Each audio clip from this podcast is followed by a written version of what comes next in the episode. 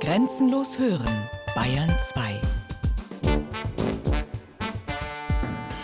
Zeit für Bayern. Features aus dem ganzen Freistaat. Sonn- und Feiertags kurz nach 12.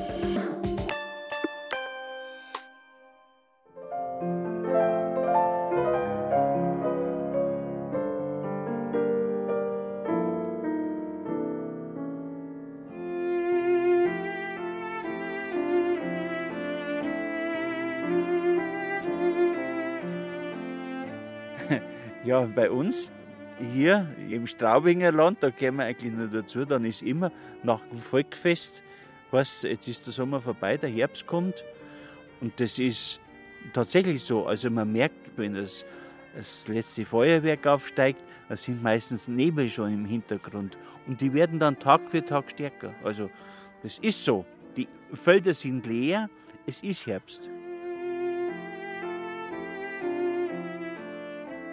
Gell, vom Baum runter ist immer alles am besten. Hier wachsen Walnüsse. Unsere Bäume sind meistens immer so groß, dass man da gar nicht mehr hinkommt. Und da freut man sich auf die Herbststürme, weil die holen die ganzen Nüsse runter. Da muss man bloß nur zusammenklappen.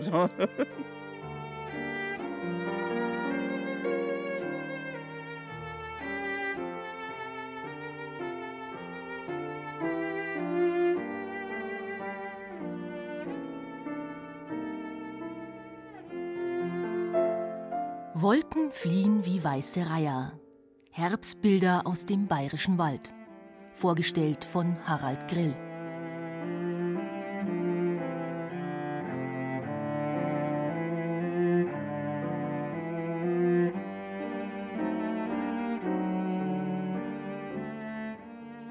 Keine Wolke stille hält.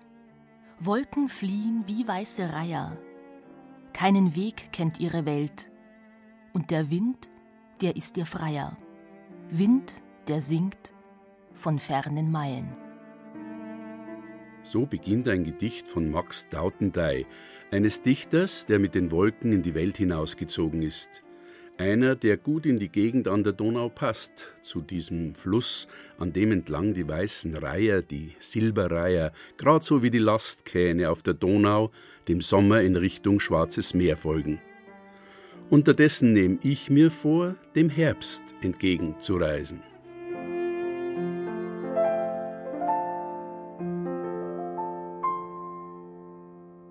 Die Donauebene bei Straubing, der Bogenberg, das Kloster Windberg, im Hintergrund der bayerische Wald.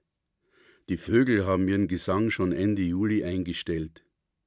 Entlang der Donau noch viel Grün, im Gras liegt ein Goldstück, ein kleines gezacktes Herz, ein Birkenblatt. Bunte Gestecke im hohen Gras am Wegrand, inmitten der Feldreine die Schlehenbüsche mit ihren dunkelblauen Knöpfen und die Weißdornbüsche über und über behängt mit roten Schmuckperlen. Die Blätter der Brombeerranken wie aufgefädelt auf Girlanden, dunkelrot leuchtend, als würden sie glühen die Heckenrosen gelbstichig mit braunen Flecken und weinroten Spitzen, Verzierungen für die knallroten Hagebutten. Dahinter die Vorwaldwiesen und immer wieder Baumgruppen, als befände ich mich in einem Park, in einem englischen Garten. Letzte blühende Stauden, die Wegwarte, die sich erblau vom Himmel abgeschaut hat, und die kleinen gelben Ampeln des Rheinfahrens. Das Prämonstratenserkloster Windberg liegt auf einem der ersten flachen Hügel des Bayerischen Waldes an der Schwelle zum Donautal. Weiter südlich hat nur noch der widerständige Buckel des Bogenbergs der Donau standgehalten. Dahinter, im Westen, in der Weite der Ebene, die Silhouette der Stadt Straubing. Am Nachmittag sitze ich mit Vater Raphael unter einem Nussbaum im Klostergarten. Wir genießen die Herbstsonne.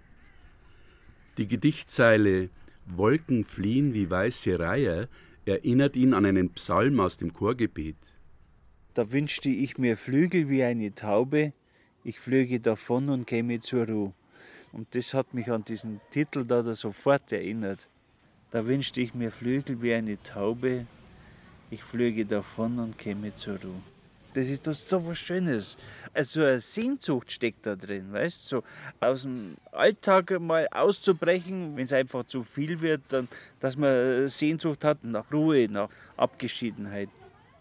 Auch wenn er manchmal vom Fortfliegen träumt, der Frater Raphael hat Wurzeln geschlagen in der Gegend um Straubing. Das sich Fortdenken und das Dableiben vertragen sich in seinem Kopf recht gut. Er erzählt, dass die Ebene am frühen Morgen im Nebel geschwommen ist. Tagsüber hat sich dann der Sonnenschein auf die Südhänge gelegt. Und jetzt, am späten Nachmittag, geben die dicken Klostermauern die behagliche Wärme, die sie tagsüber gespeichert haben, langsam wieder her. Wir lassen Herbstbilder vor unserem inneren Auge vorüberziehen. Wie war jetzt das bei Ihnen in der Kindheit mit dem Herbst? Der ist ja immer verbunden auch mit Schulbeginn gewesen. Ja, ja, ja. Also Schulbeginn für mich ganz persönlich war eigentlich nie prickelnd. Also ich bin nie gerne in die Schule gegangen. Und ich sage immer, das, was ich fürs Leben für mich gelernt habe, das kam nach der Schule. Also Schule war natürlich immer September, der Beginn, Ferien zu Ende. Man muss sich wieder reinzwängen in den Alltag, man muss früher aufstehen und so weiter. Also von der Schulzeit, von der Kindheit her war Herbst eigentlich nicht so positiv bei mir. Die Erlebnisse und Erfahrungen der Kindheit sind ein Teil dessen, was wir Heimatgefühl nennen. Ebenso der Jahreslauf. Das hängt zusammen mit Geborgenheit, mit einem Aufgehobensein. Es tut gut, wenn es im Leben eine Art Grundsicherheit gibt, einen Rahmen, der nicht in Frage gestellt werden muss wie so vieles andere. Eigentlich jede Jahreszeit hat was, wo man sich darauf freuen kann. Gell? Ich bin sehr froh über den Wechsel der Jahreszeiten bei uns. Woanders ist immer Sonne, das möchte ich nicht haben. Viele Leute schaffen das nicht mehr, dass sie überhaupt nur den Unterschied zwischen den Jahreszeiten wahrnehmen. Ja. Die gängen gar nicht mehr so raus. Gibt es irgendeinen ja. Ratschlag oder irgendeine Idee, wie man Menschen wieder ein bisschen wacher machen könnte für ja. das, was sie umgibt? Ja, das ist eigentlich nur in der Natur zu finden. Gell? Wir machen das Fenster auf oder die Haustür und man ist mitten in der Natur draußen. Und das empfinde ich wirklich als Geschenk. Das ist so tiefsinnig die Jahreszeiten und das Kirchenjahr, das passt alles unglaublich gut zusammen. Und je mehr, dass man das erlebt und dass man das immer wieder feiert, dann auch gewisse Abschnitte im, im Jahr, umso mehr wird es zu eigen dann. Man nimmt es auf und man weiß im Voraus schon, jetzt ist das und das fest und da werden halt die Tage wieder kürzer. Das Johannisfeuer dann zum Beispiel, die sind schon immer markante Sachen. Also äh, gerade wenn man so unmittelbar wirklich an der Natur erleben kann, merkt man das viel, viel stärker. Wenn Gäste bei uns da sind, dann entdecken die plötzlich den Sternenhimmel und sagen, ja, bei uns in München sieht man das überhaupt nicht. Und da sieht man die Milchstraße und da sieht man äh, Sternzeichen, das für uns eigentlich selbstverständlich ist, aber viele eben überhaupt nicht erleben können, weil in den Städten einfach zu viel los ist und zu hell ist und, und, und, und. Wo man keine Veränderungen mehr wahrnimmt. Du hast immer das gleichbleibende Angebot im Supermarkt, du kriegst immer Erdbeeren und du kriegst immer diese Rosen und man merkt das gar nicht. Und früher waren halt Feste immer auch an irgendwelche Sachen, die man gegessen hat, die zu der Jahreszeit gehört haben. Und das gab es halt nur dann und nicht das ganze Jahr über. Es geht um feste Strukturen, um die Rhythmisierung und die Ritualisierung des Lebens. Wenn man jeden Tag einen Abendspaziergang macht, muss man nicht mehr lange überlegen und eine Entscheidung treffen, gehe ich jetzt oder gehe ich nicht. Man geht einfach. Das Leben wird einfacher, so wie das Auswendiglernen mit Reimen und Rhythmen einfacher ist. Vielleicht sollten wir das Zyklische unserer Zeitabläufe nicht nur neu entdecken, sondern versuchen, diese Kreisläufe auch zu leben und zu erleben. Wenn jemand jeden Tag den gleichen Weg geht, wird er lernen, genauer hinzuschauen. Die Blätter der Kirschbäume werden als erste gelb. Und da schau her, heuer sind sie fast zwei Wochen eher dran als im letzten Jahr. Und dann ist der Herbst da und dann ist wirklich dann Zeit für einen Erntedank, für das Dankbarsein für das Jahr, für das, das gewachsen ist draußen auf den Feldern, das man zusammenholt in der Kirche, wo man stolz drauf ist, aber gleichzeitig auch wieder, das ist mir dann eigentlich immer wichtig, zu sehen, dass viele Menschen auf der Welt dann eben diesen reich gedeckten Tisch überhaupt nicht haben. Das ist ein ja, unverdienter Reichtum, den wir da zum Erntedank immer feiern können, also dankbar sein können.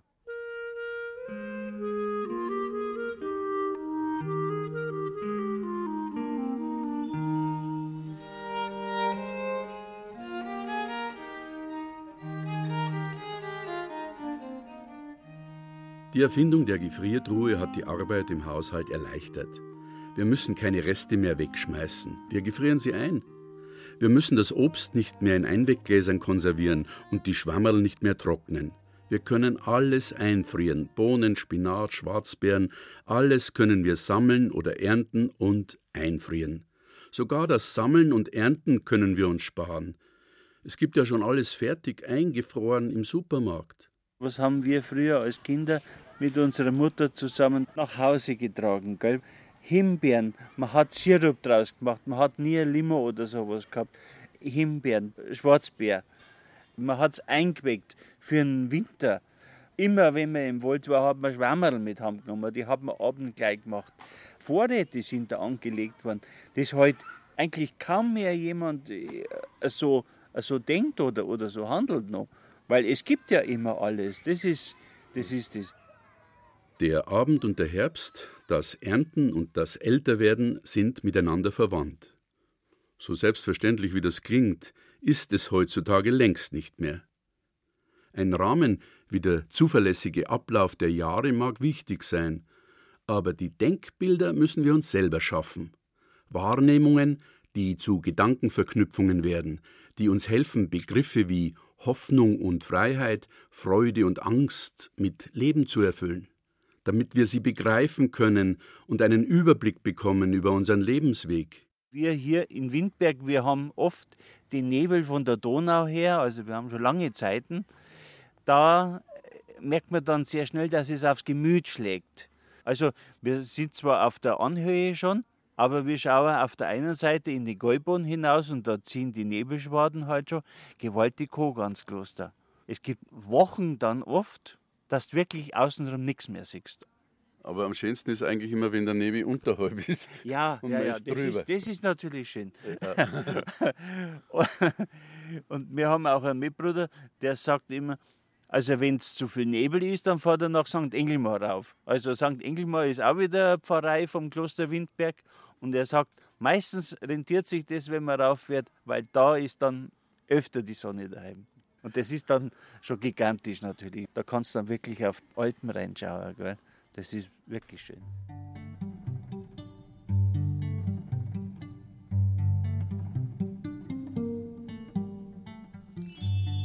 Gott sei Dank kein Nebel heute. Am Abend noch einmal das Aufglühen des Himmels, ein Abendrot, das sich gewaschen hat. Vielleicht wissen die da oben ganz genau, wie man Sehnsucht schüren kann. Ein schöner Herbst, ein langer Winter, mein Gott, wie schön danach der Frühling.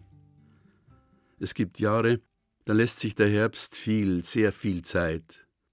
Arbeiten im Freien, die sonst liegen bleiben müssen, kann man danach in aller Ruhe beenden. Zum letzten Mal in diesem Jahr mäht eine Bäuerin mit der Sense das Fleckerl Gras gleich nebenem Hof. Sie braucht Hasenfutter. Ihr Mann arbeitet irgendwo in der Stadt abends wieder heimkommen, den Pflug an den Bulldog montieren und seine Nacht zum Tag wenden, grad so wie man früher den Stoff abgetragener Kleidungsstücke gewendet hat.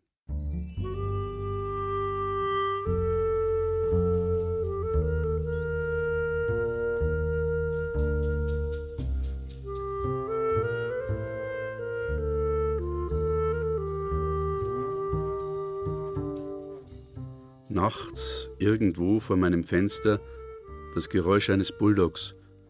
Ich schaue hinaus und erkenne Scheinwerfer, die ein paar hundert Meter vom Haus das Dunkel durchschneiden.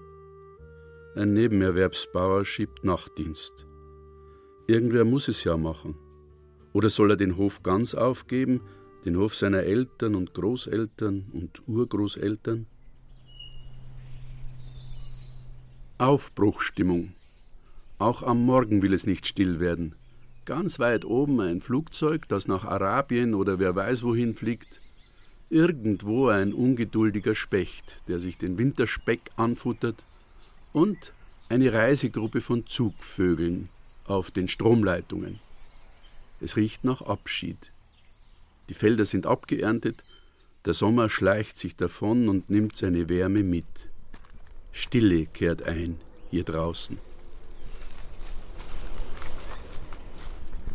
Von Neukirchen aus ist es ein garer Anstieg hinauf nach St. Engelmar. Auf der Anhöhe am Mainsdorfer Hof mache ich Rast. Obwohl hier die Böden nicht so viel hergeben wie die fruchtbaren, satten drunten in der Ebene, lebt der Landwirt Josef Eidenschink gern hierher oben. Und er ist sich seiner Lage bewusst. Straubing liegt 331 Meter und wir sind, liegen wir 701 Meter. Haben das äh, ja, so um, um die 400 Meter. Je höher da man kommt, umso kälter wird es natürlich.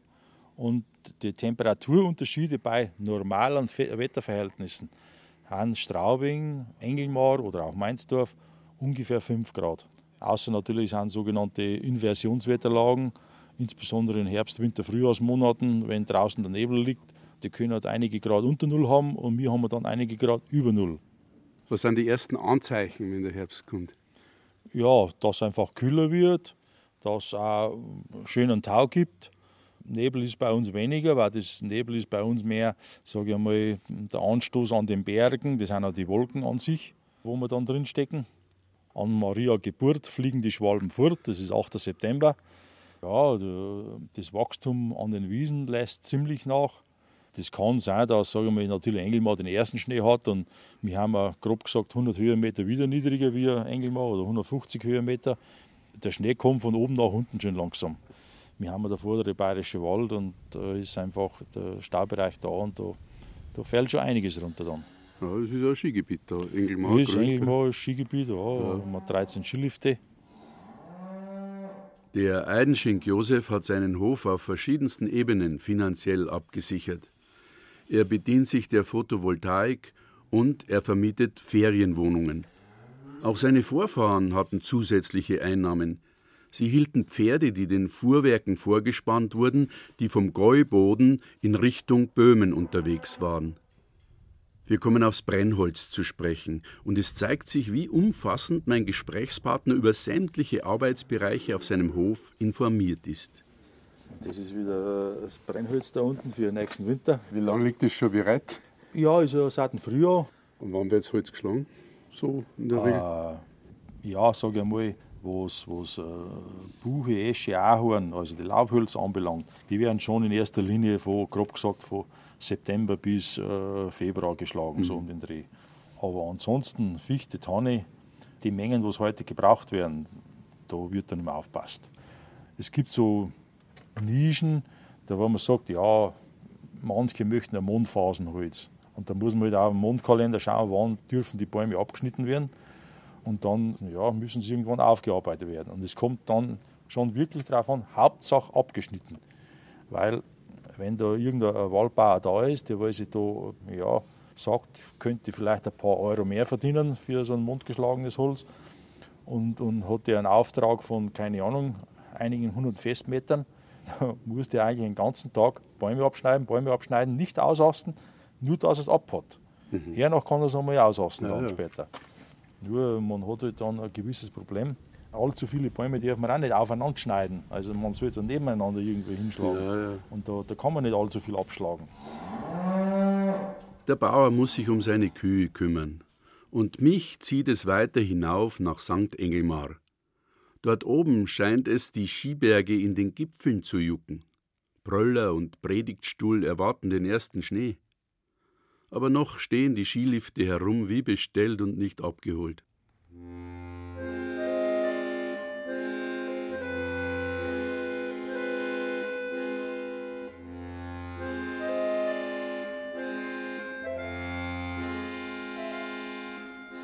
Am nächsten Morgen sind die Täler unter einer Wolkendecke verschwunden, als wären sie mit Milch vollgelaufen. Eine neue Jahreszeit verlangt nach einem neuen Gewand. Auf den Wiesen liegt Raureif. Die Sonne taut ihn schnell weg. Im Schatten dauert es länger. Ich stehe vor einem Vogelbeerbaum und staune. Er hat einen weißen Schatten.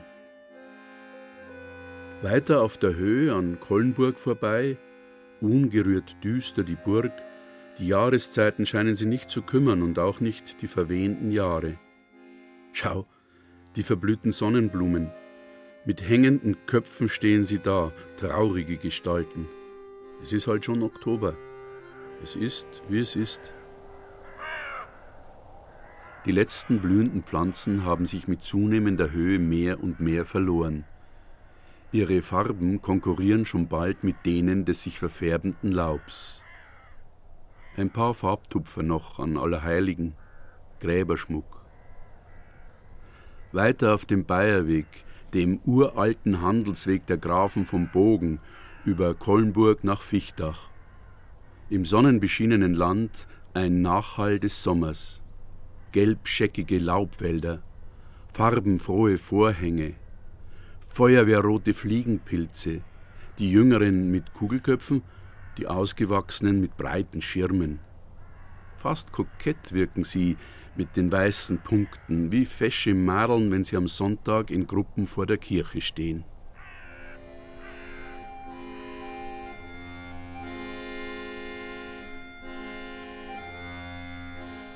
Jetzt, da ich die Berge des vorderen Waldes hinter mir habe, der weite Blick auf die höhere Kette des Böhmerwalds mit dem Falkenstein, dem Rachel und dem Mordsbrackel Arber, den ich sofort an seinem Radarturmwimmerl ausmachen kann.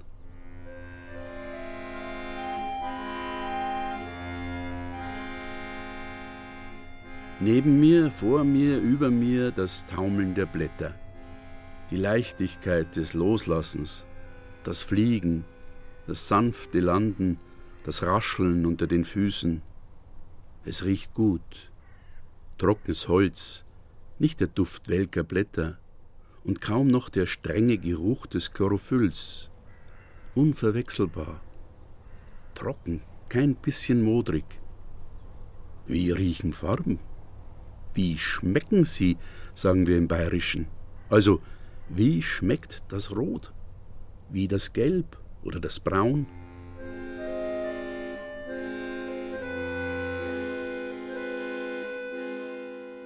Wie oft glaubt man, dass man alles nur mit dem Kopf begreifen kann, mit dem Verstand. Aber der Schlüssel fürs Leben ist das Erleben. Wird man dazu fähig, etwas intensiv zu erleben, dann wird der Wechsel der Jahreszeit, dann werden die Strukturen im Zeitlauf mit ihren Denkbildern zur Heimat. Zwetschgen vom Baum pflücken, hineinbeißen und sie mit dem Gefühl verbinden, das ist der Herbst. Oder aufschrecken, weil gerade ein Apfel, der es auf seinem Baum nicht mehr ausgehalten hat, mit einem leisen Pumperer in die Wiese gefallen ist.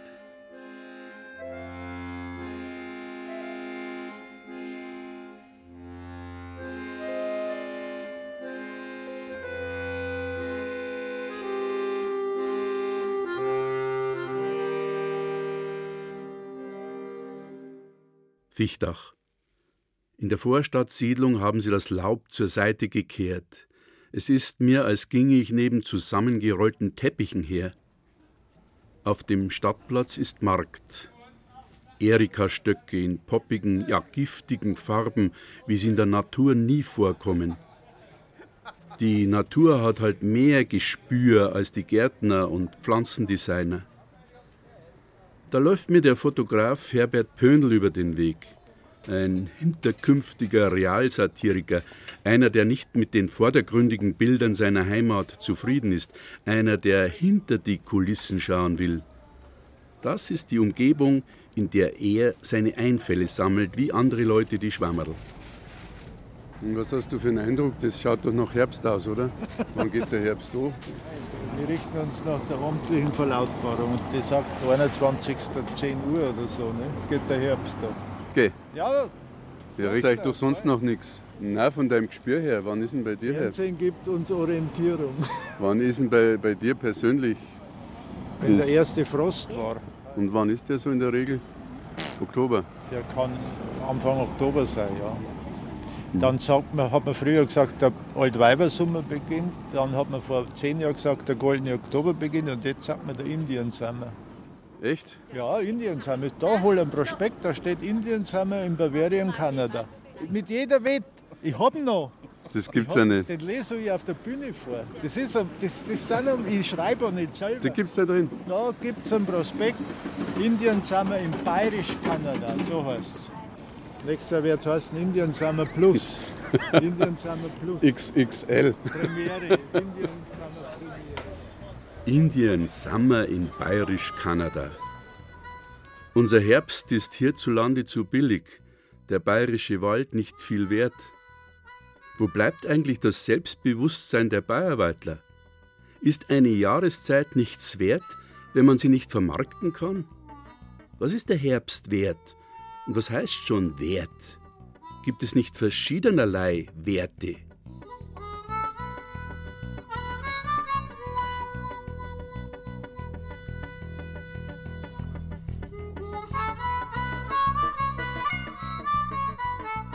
Einmal beginnen die Farben zu fließen, tauchen den Waldrand mit seinen Büschen und Laubbäumen in ein fremdes Licht.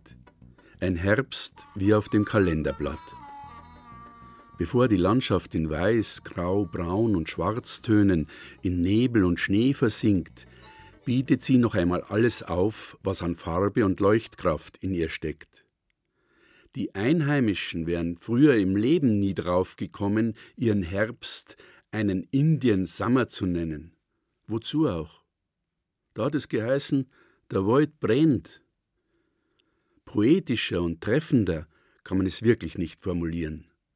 Schaut's halt hin, möchte man sagen. Die gelben Blattflämmchen der Birkenblätter, dazwischen blutig roten Sternenzacken gleich die Ahornblätter. Satt gelb bis orange und rot die Buchenblätter und das Aufglimmen der Lärchenzweige im letzten Tageslicht.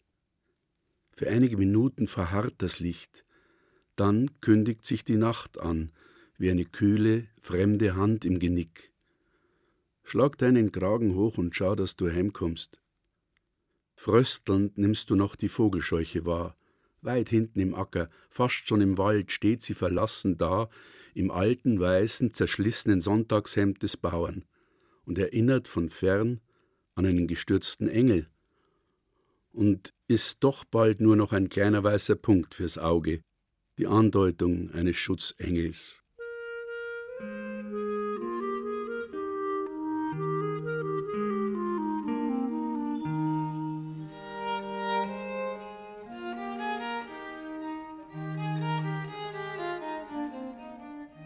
Irgendwie komisch. So wenige Kinder überall. Sie müssen ja nicht barfuß über die Stoppelfelder laufen. Das habe ich selber auch nie mögen. Aber zum Äpfelklauen könnten sie doch gehen und dann schnell weglaufen, damit sie nicht erwischt werden. Sind sie so satt wie ihre Eltern? Die rennen ja auch in die Arbeit und haben keine Zeit mehr, ihr Obst zu ernten. Zeit ist Geld. Die Lebensmittel beim Discounter sind halt gar so billig. Und im Kindergarten, in der Schule oder im Internet hat das Apfelklauen noch keiner gelernt.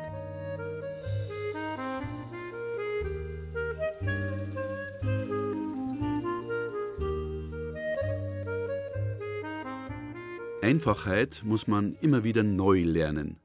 Vorher aber vor allem noch kennenlernen.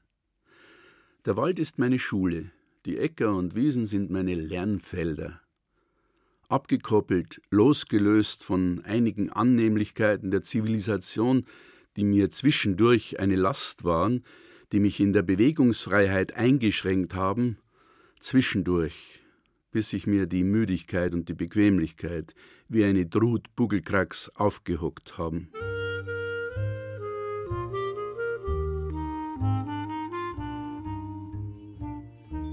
Immer wenn ich mir über den Herbst Gedanken mache, tauchen auch Klischeebilder auf, Abziehbilder vom Herbst.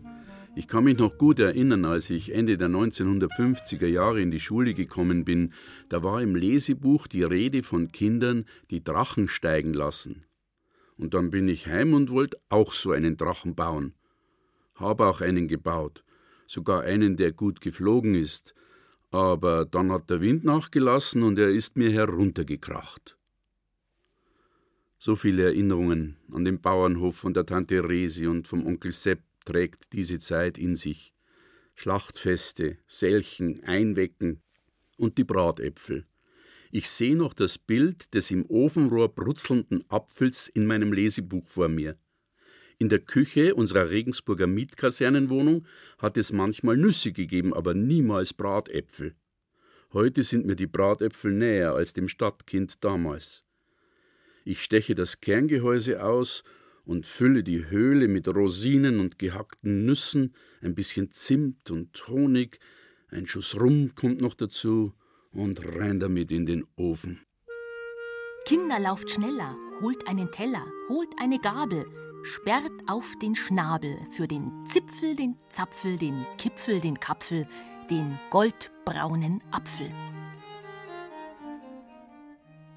Manchmal habe ich den Eindruck, ich lebe neben dieser Welt her, lebe an ihr vorbei, betrachte sie von weit draußen, betrachte sie in Bildern, die andere für mich ausgesucht haben. Und dann stehe ich auf einmal wieder mittendrin in dieser Welt und kann den Mechanismus aus der Nähe beobachten, der das Leben am Laufen hält.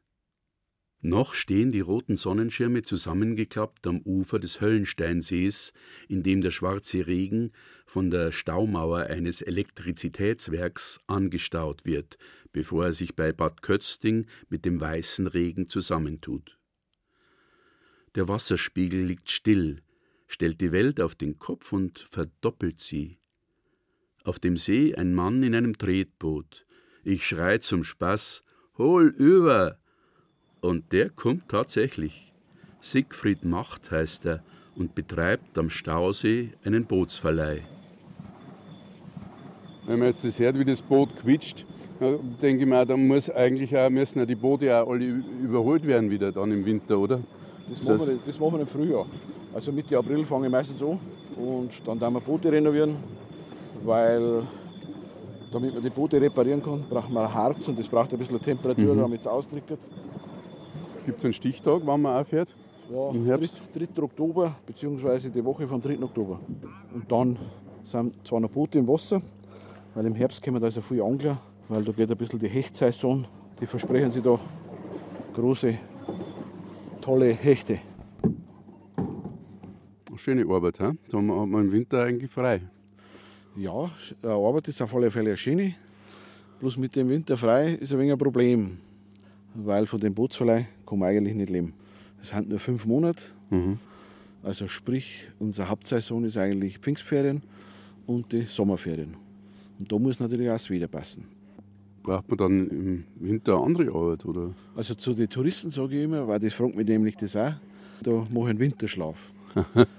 Aber das stimmt natürlich nicht, sondern ich habe auch noch einen richtigen Job. Ich bin beim Kraftwerk Höllenstein angestellt. Ah, so. Mhm. Das Bootsverleih ist ein Familienbetrieb und wir machen das eigentlich mit den Kindern, mit meiner Frau, Schwiegertochter. Mittlerweile kommen da die Enkeln schon. Machen wir das hobbymäßig. Weil Stunden dürfen die nicht ausrechnen, weil sonst da das vielleicht nicht. Ja. Aber Sie haben recht, das ist ein wunderschöner Job. Man kommt mit so viel Leuten zusammen. Teilweise kommen jetzt bis von Arabien, Neuseeländer haben wir schon gehabt, Australier haben wir schon als Kundschaft gehabt. Also es ist höchst interessant. Mhm. Und graust es dann schon vor dem Winter immer oder ist dann der Herbst eigentlich eine Zeit, wo man dann ein bisschen langsamer da kann? Ja, das ist ja so. Im Winter, wenn ich dann fürs Fenster raus schaue, weil ich wohne auch direkt am See und sehe dann kein Boot mehr drüben. Das ist schön. Und im Frühjahr freue ich mich, wenn die Boote wieder alle im Wasser sind.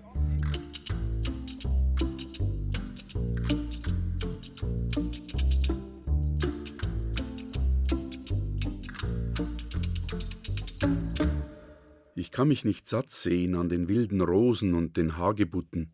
Dauernd überlege ich mir, ob es denn im bayerischen Wald keinen Dialektausdruck für Hagebutte gibt. Ich kann mir schon erklären, woher das Wort kommt. Hag, das deutet auf den Zusammenhang mit Hecken hin. Und Butte, das ist so eine Verdickung, verwandt mit dem Putzen, wie beim Apfelputzen. Im Duden steht mit dem Etikett bayerisch oder österreichisch versehen Hetschebetsch, auch Hetscherl. Nie gehört. Hab keinen einzigen Einheimischen getroffen, der diese Ausdrücke kennt. Immerhin, es sollen Wunderfrüchte sein. Gut gegen Rheuma, gegen Gicht, gegen Nieren- und Blasenkrankheiten sollen sie sein. Passen gut in den Medizinschrank von bayerischen Schamanen und Kräuterfrauen. Schmackhaft sind sie noch dazu als Tee, Marmelade, vielleicht auch als Hagebutten-Cremesuppe mit Sellerie. 250 Gramm Hagebutten, Früchte längs halbieren, Kerne und Samenhaare entfernen und gründlich waschen. 200 Gramm Sellerie würfeln, in Butter anschwitzen, mit Gemüsebrühe und Apfelsaft ablöschen. 2 Esslöffel Kren, 2 Esslöffel Zitronensaft und einen Teelöffel Honig etwas Koriander und Muskat zugeben, zugedeckt köcheln lassen, bis das Gemüse weich ist. Durch ein Sieb passieren, dann pfeffern und abschmecken. Rahm steif schlagen, zwei Esslöffel frisch geriebenen Krähen unterziehen, portionsweise auf die Suppe geben, mit gerösteten, gehackten Kürbiskernen bestreuen, fertig. Als Kinder haben wir das Innere der Hagebutten gern als Juckpulver hergenommen, selbstverständlich nur bei den besten Freunden, denn den schlimmsten Feinden tut man das nicht an.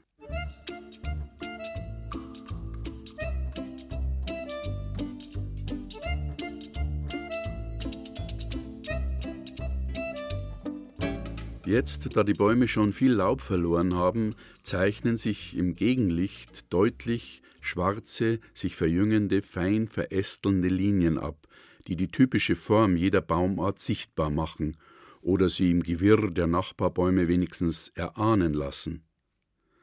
Bunte Kirchenfenster, schwarze Linien wie die einer Bleiverglasung, und dazwischen das schimmernde Gold, das blühende Braun des Rostes, das glühende Rot vor der Hintergrundbeleuchtung der untergehenden Sonne.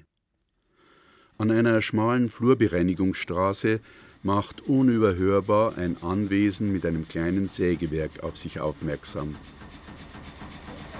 Wie ist denn das im Winter, wenn, wenn jetzt der Herbst kommt und dann geht dann nicht mehr so viel, oder? Kann man dann genauso weiterarbeiten? Oder ja, nicht genau so. Ja. Nein, wenn es einmal so 10, 15 Grad hat, dann ist es gut. Mhm. Ja. Eine schöne Zeit dann, gell? Kann man ja. hinter den Ofen hocken. Aber ja, ja. geht auch finanziell weniger. Gell? Da geht auch finanziell weniger. Ja. Aber wenn man so selbstständig ist, äh, zahlt einem ja keiner was, gell, wenn die Aufträge wegbleiben. Und das ist eigentlich der Winter eine dusterne Zeit. Das ist ein wenig eine Stadezeit. Stadezeit. Ja. Der Schwammerlgeruch des Herbstes muss jetzt dem der frisch geschnittenen Bretter weichen. Müde Augen hat er, der Wallner Hans, und die Kreuzschmerzen. Er schiebt sie für einen Augenblick beiseite und nimmt sich die Zeit, sich mit mir zu unterhalten. Vielleicht ist es ja eine willkommene Unterbrechung. Ab wann äh, lasst ihr noch? Ja, November da umeinander. Es wird wahrscheinlich auch mit dem Bau zusammenhängen, Bauholz. Äh. Genau. Hab schon gespannt, dass ich im Weg stehe. Ich störe die Leute bei der Arbeit. Im Winter wird es ruhiger. Da arbeite er als Lastwagenfahrer und seine Frau suche sich einen Halbtagsjob, sagt er mir noch, bevor er mit dem Bulldog wegfährt. Also weiter. Es geht auf Bad Kötzting zu. Lila die Astern in den Vorgärten, gelb wie Zitronen die Blätter der Zwetschgenbäume.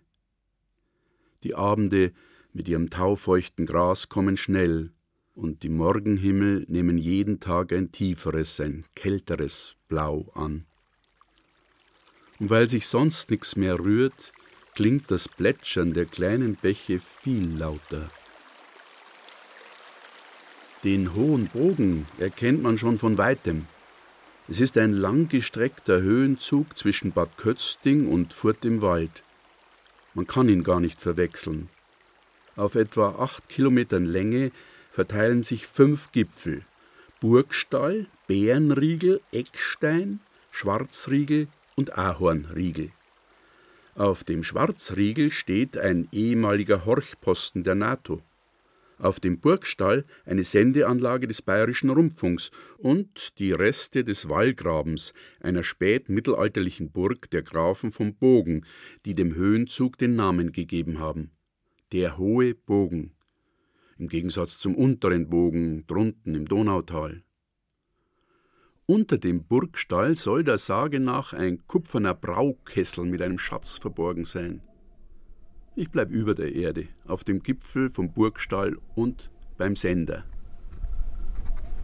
Ich hatte auf eine großartige Aussicht gehofft, aber der hohe Bogen steckt in den Wolken. Der Wind pfeift, fängt sich im Gestänge der Sendeanlagen. Drum suche ich gleich Unterschlupf im Inneren der Station. Sie ist ständig von Sendertechnikern des Bayerischen Rundfunks besetzt, die sofort einschreiten, wenn Störungen auftreten, damit wir daheim in aller Ruhe Sendungen über den Herbst anhören können. Heute hat der Schiesel Wolfgang Dienst. Ich stehe mit ihm in einer Art Maschinenraum. Schauen aus wie lauter große Gefriertruhen mit so Schubladen Ja. Also als Die, Laie. die, die Schubladen sind die Verstärker, die Aha. Verstärker einschüben. Was brauchen Sie da Strom äh, im Monat? Im Monat, ein Vergleich wäre ungefähr, das, was wir an einen Tag verbrauchen, verbraucht drei, vier Familienhaushalt im Jahr.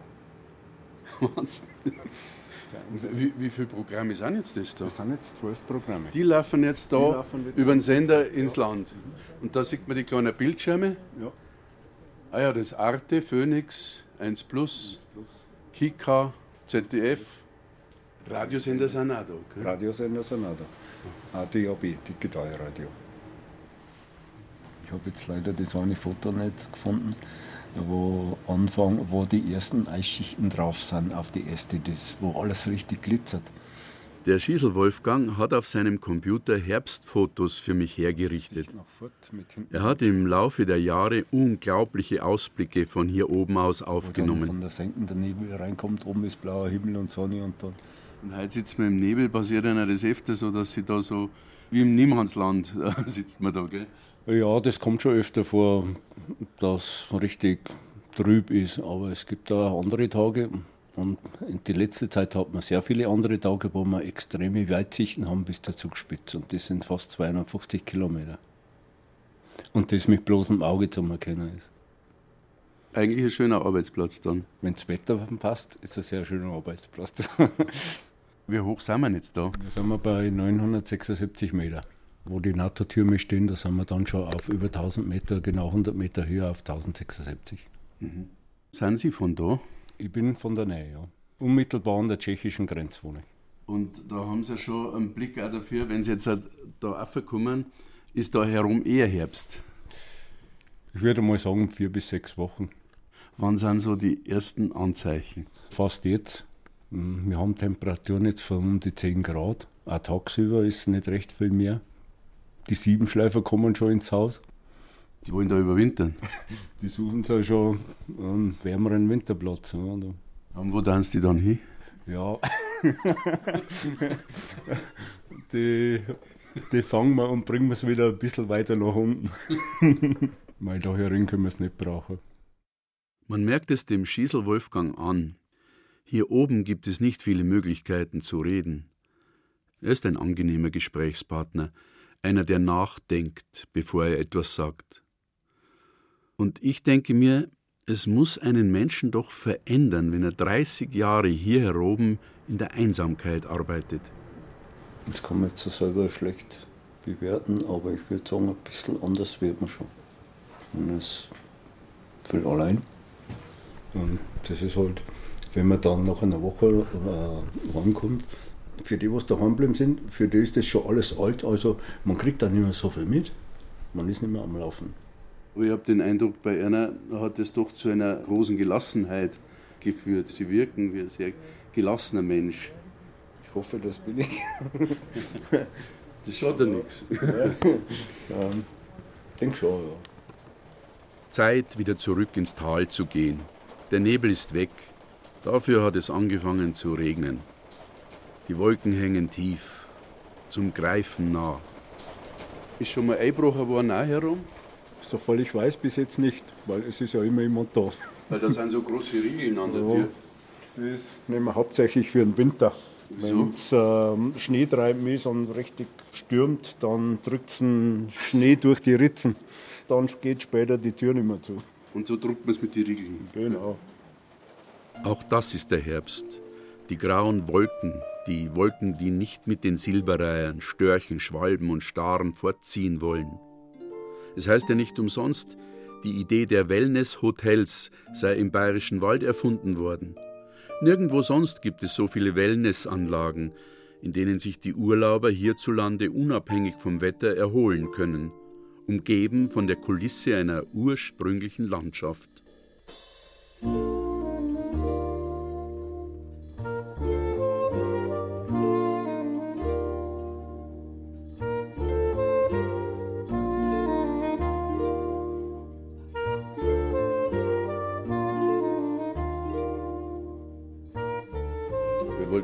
Wandern, aber es hat derartig begonnen zu regnen, dass wir im Café gelandet sind. Isabel Auer sitzt bei mir. Sie arbeitet hier im Bayerischen Wald. Ja, also ich bin aber Gebietsbetreuerin beim Naturpark Bayerischer Wald.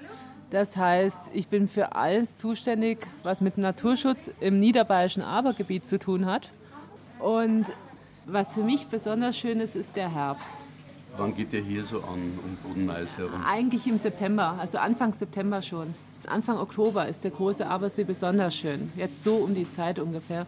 Zuerst dieses leichte Gelb. Das leichte Gelb ist schon so ja, Ende August und dann das intensive Gelb, das Rot und dann dieses ja, bunte praktisch. Das ist, das ist wahnsinnig schön und das erlebt man auch sehr, sehr intensiv. Die Gerüche, das Rascheln des Laubes. Wie lange dauert der Herbst hier?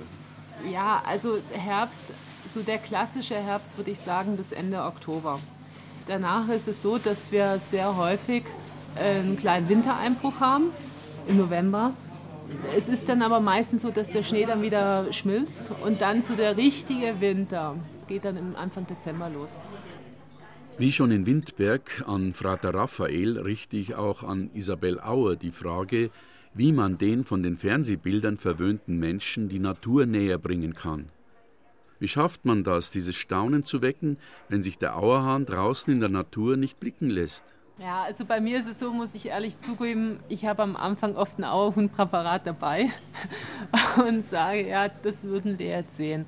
Aber dann muss man den Leuten erklären, warum man eben es nicht sieht, definitiv. Und sie sensibilisieren und ihnen auch praktisch klar machen, dass es manchmal den Tieren gar nicht so gut tun würde, wenn man sie sehen würde.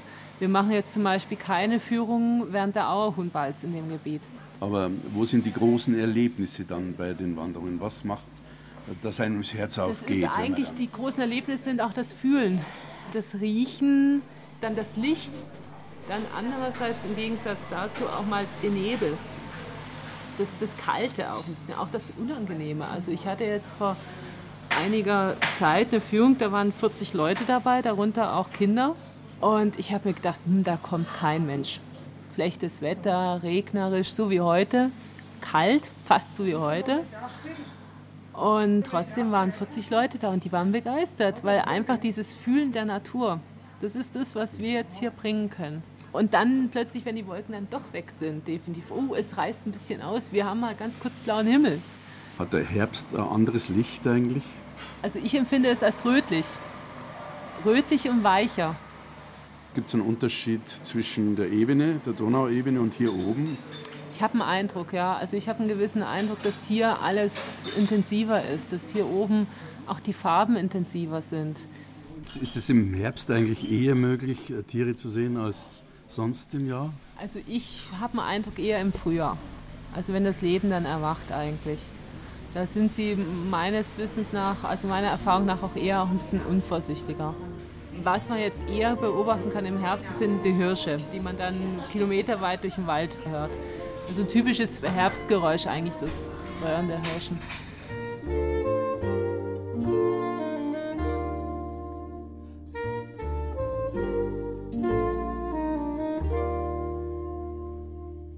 Nah an der tschechischen Grenze höre ich bei Einbruch der Dämmerung die typischen Herbstgeräusche, von denen Isabel Auer gesprochen hat. Das Röhren der brünftigen Hirsche, rau, fast bedrohlich klingt es, wenn sie sich aufmachen, untereinander die Rangordnung neu festzulegen.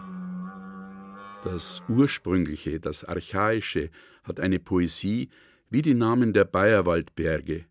Brotjackel Riegel, Drei Sessel, Falkenstein, Geiskopf, Hähnerkobel, Kölberbuckel, Steinfleckberg, Stiermoos, Vogelsang, Zwercheck.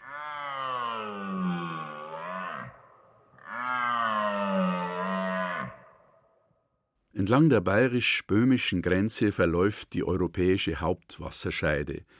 Von hier ab fließen alle Wasser in die Elbe und weiter in die Nordsee.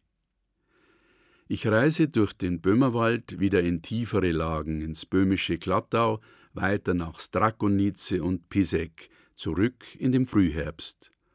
Und ich staune von neuem drüber, was ich da alles nicht nur sehen, sondern auch riechen, schmecken und greifen kann, staune darüber, wie Herbst und Winter nebeneinander existieren, wie nah sie beieinander liegen und wie sie sich in den Höhenlagen überschneiden. Vielleicht schneit es ja schon droben auf dem hohen Bogen oder auf dem Pröller. Ich werde mir später die Nachrichten im Radio anhören, die werden es mir sagen.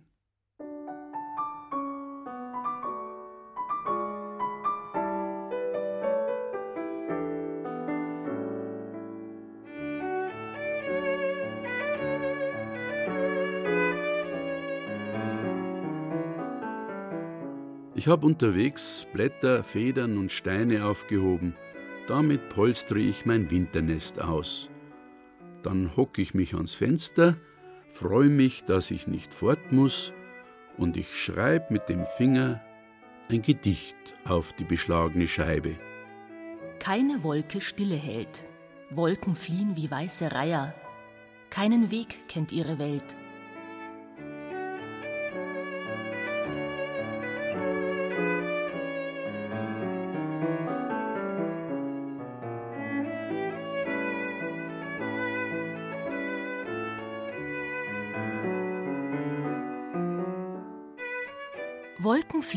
Weiße Reiher. Herbstbilder aus dem bayerischen Wald. Vorgestellt von Harald Grill. Erzähler war der Autor. Zitatorin Jutta Schmuttermeier. Studiotechnik Susanne Herzig.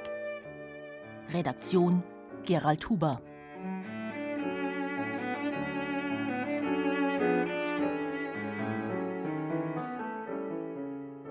Übrigens, gestern hat mir der Franz geschrieben, ich hatte ihn nach einem Dialektwort für Hagebutten gefragt. Er hat keins gewusst, aber er hat seine 87-jährige Mutter gefragt. Und die hat sich an einen Spruch ihrer Großmutter erinnert. Wenn die hoher Wudeln Zeidi sind, na ist der Hirsch da.